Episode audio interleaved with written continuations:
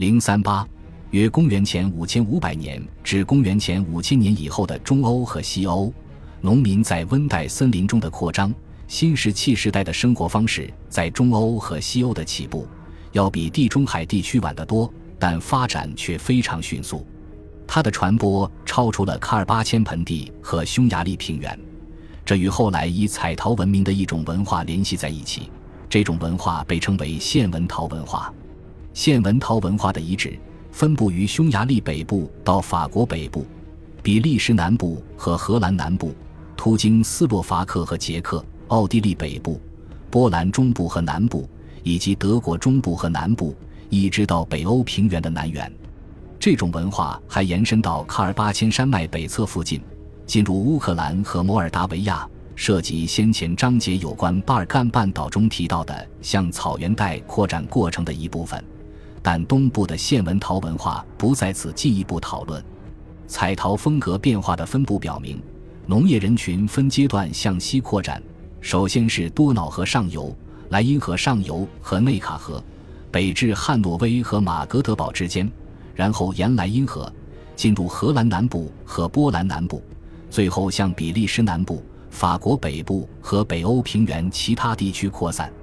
放射性碳年代测定最初表明，这种扩散非常迅速，但更仔细选择的年代测定样本可能表明，从公元前六千纪后期开始。向西扩张的势头减缓，尽管仍然是快速的。中欧和西欧的第一个农业聚落，首先出现在河谷边缘和肥沃的土壤上，尤其是黄土带。已知的数千处遗址，代表了一系列分散的家庭住宅、小村庄和小型中心村落。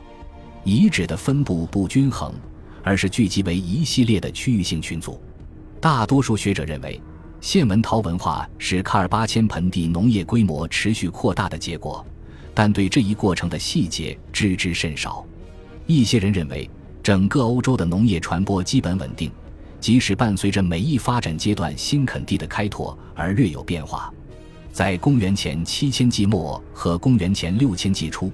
农业传播可能在巴尔干半岛北部出现了暂停。对于可能向外殖民的人口流出地区，以及关于这些地区人口激增的可能条件，我们都知之甚少。关于塞尔维亚北部、克罗地亚、罗马尼亚西部和匈牙利南部的扩张速度，尚存诸多疑问。殖民活动一旦进行，它就可以自我运行，开拓者们可以占领本来就是空旷的环境。并在除距离和陌生感外几乎没有其他限制的条件下，经历了人口的高速增长。从理论上讲，线纹陶文化有可能代表了中石器时代本土社区在进入巴尔干地区的最初农业殖民边缘的突然或快速转变，但在人工制品的风格、房屋建造技术或事实上的定居生活方式方面，没有明显的本地先例。与巴尔干半岛地区一样。关于中欧和西欧大部分地区的中石器时代人口记录不足，在原本封闭的森林环境中，如果没有利于最成功的觅食和狩猎的多样化动植物资源，那里的人口可能真的很稀少。在西欧大西洋和北部海岸发现了相当不同的环境和明显更多的中石器时代人口，该地区本地居民在采用农业方面的不同作用，将在其他章节中讨论。然而，在中欧和西欧，拓荒的农民与已建立的本地人群聚落之间进行接触的可能性非常大。据人类学观察报告，农民和猎人经常交换食品和货物。荷兰南部和重点区域就有证据表明，这一地区的新石器时代人群采用了中石器时代的碎石加工技术。接触可能并不总是友好的。在比利时南部，研究表明。在埃斯拜地区达里恩的小型农业村落，就在线纹陶分布的界限范围内，被一条环壕围住，以抵御敌对的本地猎人。农民和猎人可以直接竞争包括领土在内的各种资源。家庭、小村庄和中心村落，该地区基本的聚落单元是长方形的木构长屋，周围的森林中可自由获得木材。长屋的长度为六米至四十五米。多为十五米至三十米，宽通常为六米至七米。对于小型开拓群体，甚至对更成熟稳固群落中的小型家族群体而言，它的建造可能都是一项艰巨的任务。它通常被视为单层建筑，尽管它的五排柱子可能与多层结构相一致，并且永久可居住。有可能人类和家畜都安居在同一建筑物内，货物和产品都储存在屋顶。这是由那些一端有更多柱子的机制启示的。在较大的建筑物中，柱子的布局表明内部的三重空间划分。这样的内部极为吸引人，因为相关遗存的保存状况通常非常糟糕，使得重建使用空间变得极为困难。房屋的平面保存得很好。因为原始柱子被埋在地下深处，但同一时期的地表几乎都被侵蚀或耕作了，因此，人工制品和遗迹很少留存于原位置，难以在使用和居住方面对比房屋之间的差异。在波兰南部奥尔沙尼察的两座长屋，因其周围分别集中了墨光石工具、黑曜石和精美的外来陶器而被区分开来。这两间房屋，一间很大，另一间相当小。许多建筑物可以容纳一个基本的家庭单元，但按照不同的年龄或性别规则组织的其他家庭也是有可能的。一些较小的建筑物可能是畜栏或作坊。大多数遗址的房屋大小都有所不同。例如，在荷兰南部埃尔斯洛聚落的一个阶段，房屋的长度在十二点五米到二十五米，这使人联想到。最大的建筑可以起到活动室或礼拜堂的作用，甚至可以用作神庙。